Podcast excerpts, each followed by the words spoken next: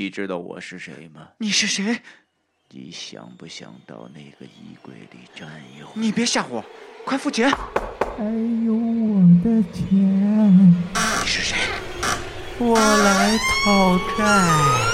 二零一四年七月十五日，鬼影人间为你带来周等等经典恐怖小说《三岔口》。鬼影人间苹果 APP 及官方淘宝店售卖的零食全球发售。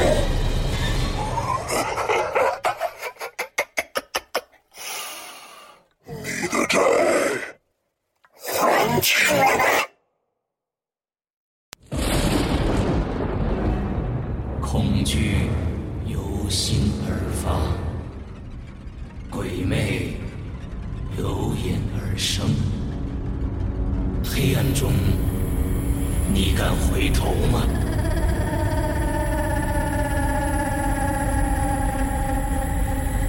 现在你收听到的是《鬼影人间》，鬼咒凶间。作者：一鸣，由刘世阳播讲。第四集。大约过了十五分钟，又来了三名警察，其中领头的是一个年约二十八九岁的年轻人，长得很高，有将近一米九零了，身材魁梧，脸也很黑，五官嘛。不能说英俊，但很有性格，也很正气，仿佛让人一眼就能看出他的职业似的。听老高的称呼，这个人就是电话里的小赵。那人来了以后，老高将他拉到一边，轻声的交代了几句。池卫峰不知道他们在说些什么，只见小赵一边听，一边点着头。并有些神色凝重的向池卫峰这边望了几眼。结束谈话后，那个小赵走过来，公式化的问池卫峰：“哎，你好，是你报的案是吧？说这个你们这四零一的房主在四零二室里。啊，对，原本呢我们约他见面的，但是等到现在都没来啊。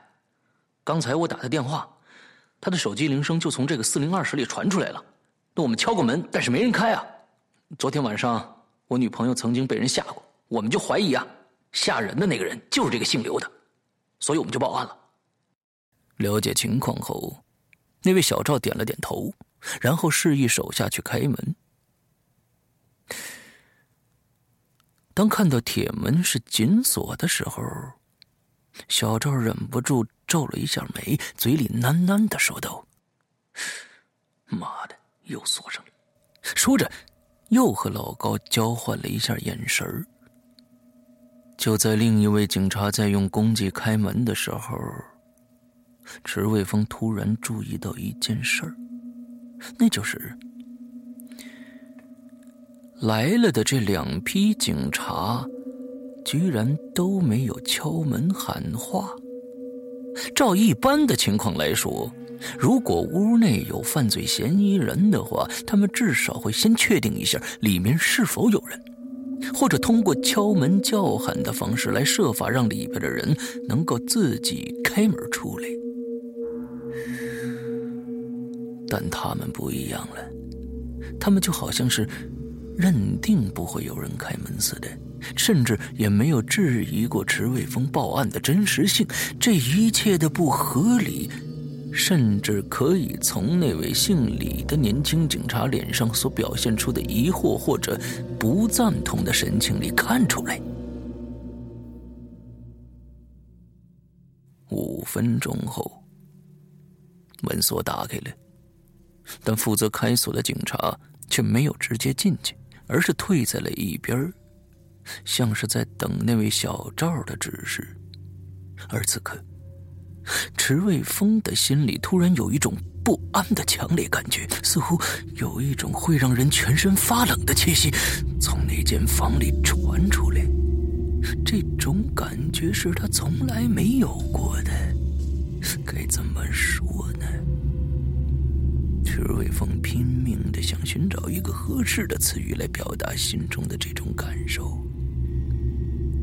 死，这个字突然跃入他的脑海里。对了，就是这种死亡的气息。池伟峰连自己都为这个想法而感到震惊，但在此时。已戴上白手套的小赵和老高，以及后来的那两位警察，更是加深了他的不安。为什么呢？他们甚至不了解屋里的情况，就确定有罪案发生在里边吗？这一切太不合常理了，但他们却又表现得理所当然的样子。在进屋之前。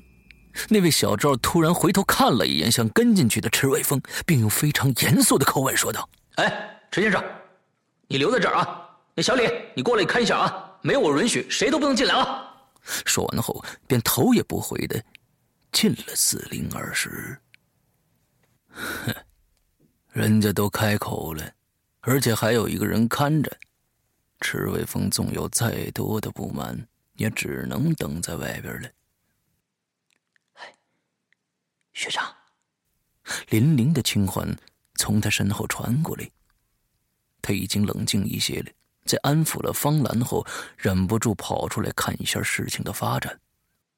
哎，林玲，你怎么出来了？方兰呢？好点了吗？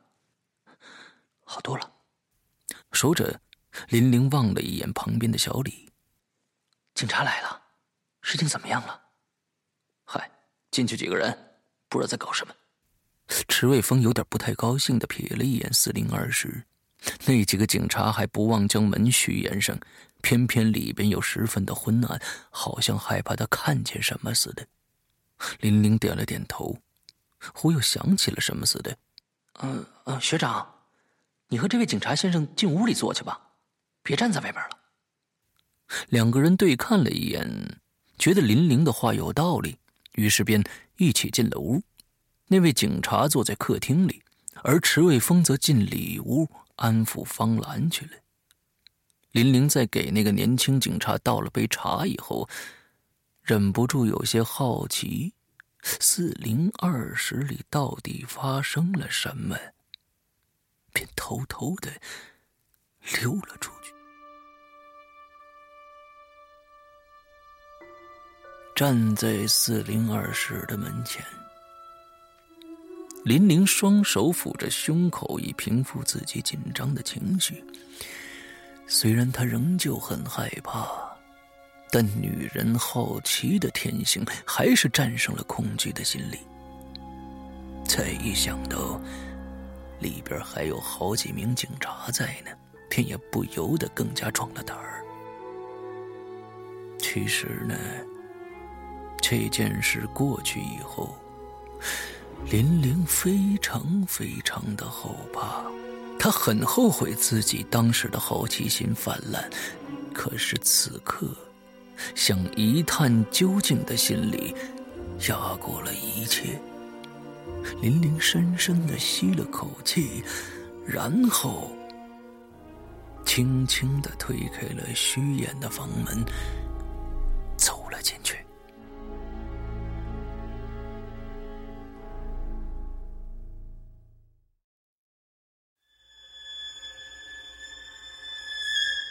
在经过了昏暗的玄关后，林玲看到了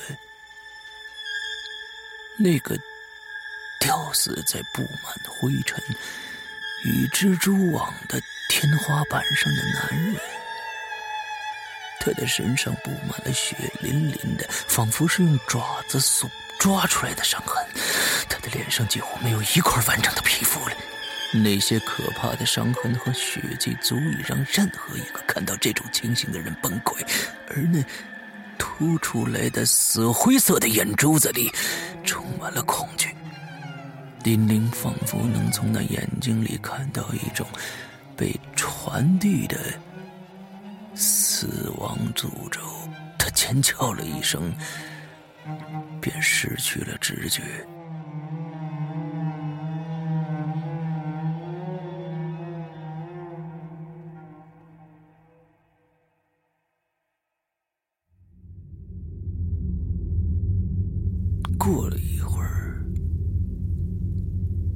醒过来了。四周是浓浓的雾，半米之外的地方可见度就为零了。也就是说，除了这些惨白妖异的气体之外，林玲根本什么也看不见，更不会知道自己在哪儿。方兰呢？学长呢？其他的人都在哪里？林玲慌乱而又害怕的在原地打着转，并大声呼叫着方兰和池卫峰，可是没有人回应的。他就像是闯进了另外一个空间，一个除了他以外没有任何其他人的空间。这种认知让林玲更加害怕起来了，一种被遗弃的感觉让他一阵的慌乱。林宁咬了咬嘴唇，那种轻微的疼痛感让他稍稍的冷静了一下，并意识到只有靠他自己才能走出去。可是浓雾挡住了他的视线，他完全不知道自己走到哪儿了。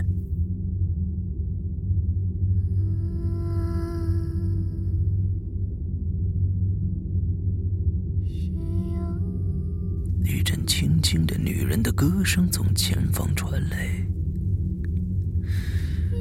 虽然在此时此刻，歌声出现的十分的诡异，但那种仿佛天地间就只剩下林玲一个人的孤独的恐惧感，令他根本来不及多想。他只知道有歌声，就代表有人。他不想一个人被孤零零的留在这儿，他必须找到那个唱歌的女人，要离开这儿。林玲仔细的听着歌声传来的方向，可有一点很奇怪，林玲听不懂唱的是什么，但他管不了这么多了，只是努力的沿着歌声寻去。歌声越来越近了，而浓雾也渐渐的散。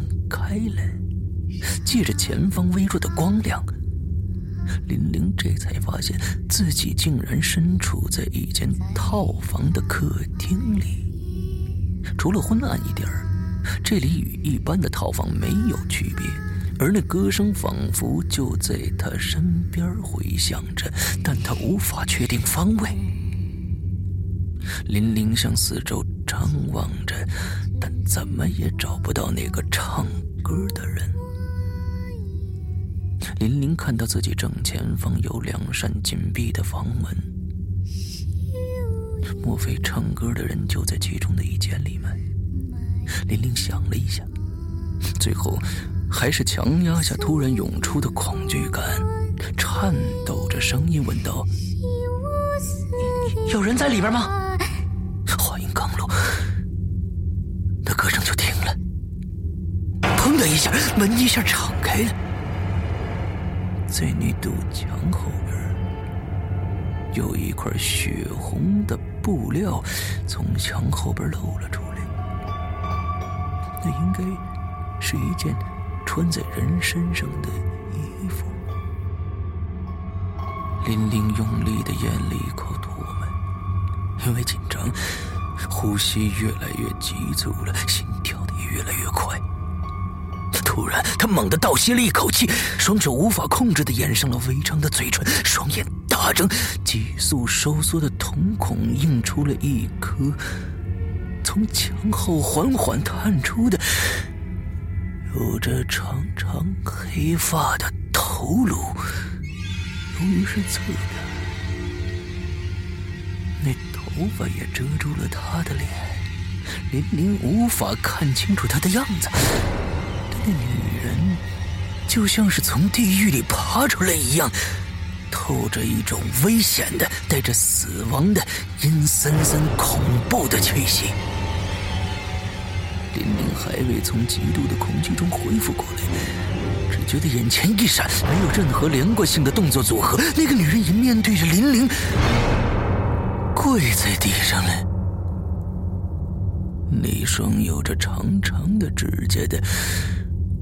如鸡爪般的苍白而泛青的手，微曲着手指支撑在地面，衬着那血红的衣袖。林玲甚至可以看见那青黑色的血管从那青白色的皮肤里透着，说不出的阴森可怕。那女人还是没有抬头，诡异的长及地面的黑发披散在地面，遮住了他的脸。林玲的胃一阵缩紧，眼前的情景令他想吐。现在最希望的是。那女人千万不要把头抬起来，别再移动了。直觉告诉他，自己绝对不会想正面看着她。可事情并不能像他所希望的那样发展。那女的缓缓的抬起了头，随着她的动作，那头长发也慢慢的。向两边分开了，露出了他那同样苍白泛青的脸，看着林玲。不，你不能称之为看。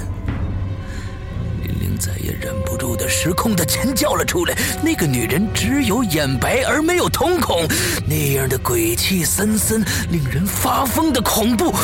随着林玲的尖叫，那只鬼。林玲已经确定她的身份了，绝不会怀疑她是人。那鬼张嘴大声的笑了起来，玲玲看不到他嘴里有牙，只看到那好像见不到底会将人吞噬的黑黑的喉咙。随着笑声，那苍白的脸上突然出现了一道道的伤口，鲜血顿时布满了那张大笑的鬼脸。那表情与声音极度的扭曲，林玲再也想象不出比这更可怕的场景了。她想逃跑，但身体像是灌了铅一样无法移动。然后，林玲眼睁睁地看着那些黑发猛地暴涨、飞射的缠住了自己的咽喉，慢慢的收紧，直到她眼前发黑，渐渐无法呼吸了。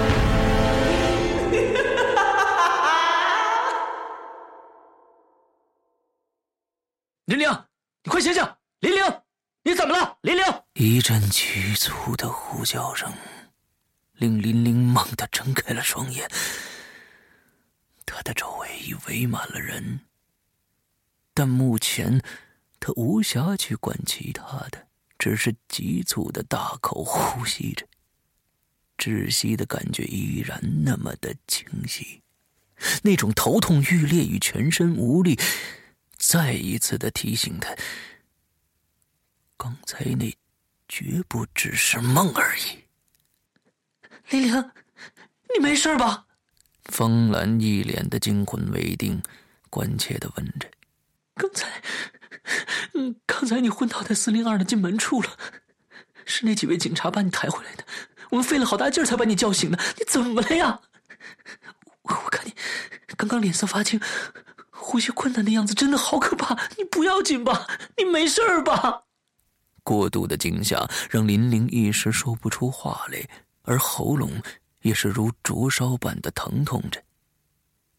恢复了一些体力后，他下意识的伸手轻抚着喉咙，却摸到了一些异物。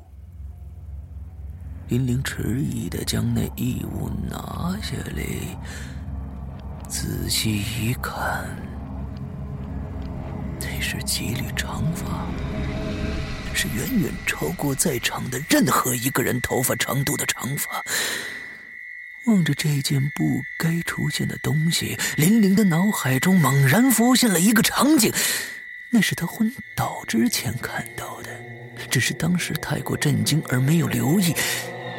那就是被吊死的男人的脖子上缠着的，就是头发，而且那头发就像是从天花板上长出来的一般，缠绕着死者的脖子。林玲抬起头来，眼泪止也止不住的从那双神情空洞涣散的眼中流了出来。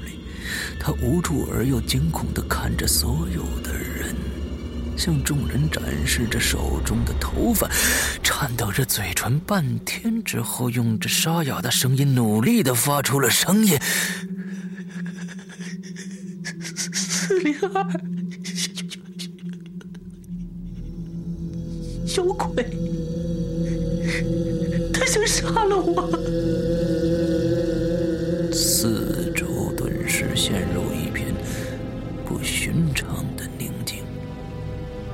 就连那不知情的姓李的年轻警察也苍白着脸，说不出一句话来。刚才，由于林玲昏倒前的一声惊叫，他和闻讯一起赶去四零二室的赤卫峰都看到了那具可怕的男尸。受过高等教育的他，以前是从来不相信这些鬼神之说的。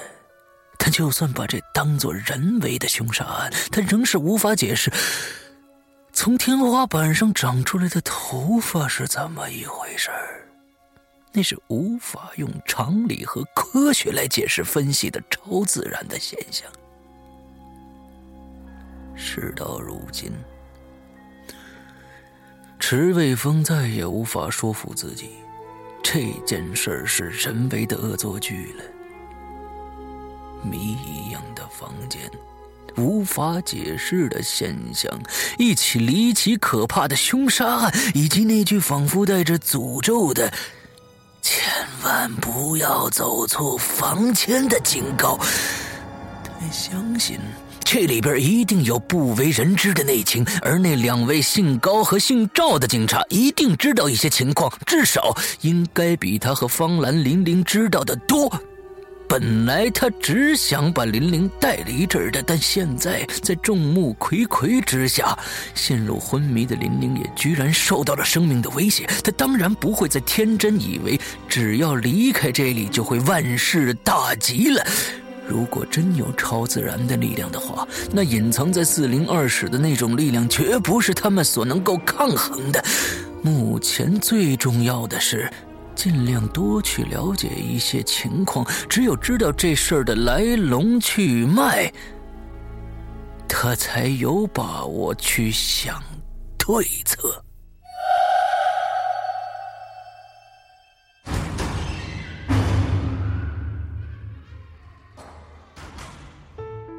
刚刚你收听到的是《鬼影人间》惊悚系列音乐剧，更多精彩，请关注新浪微博“鬼影人间”。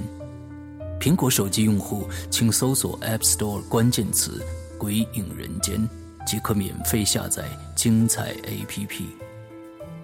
夜深人静，恐惧来袭。你准备好了吗？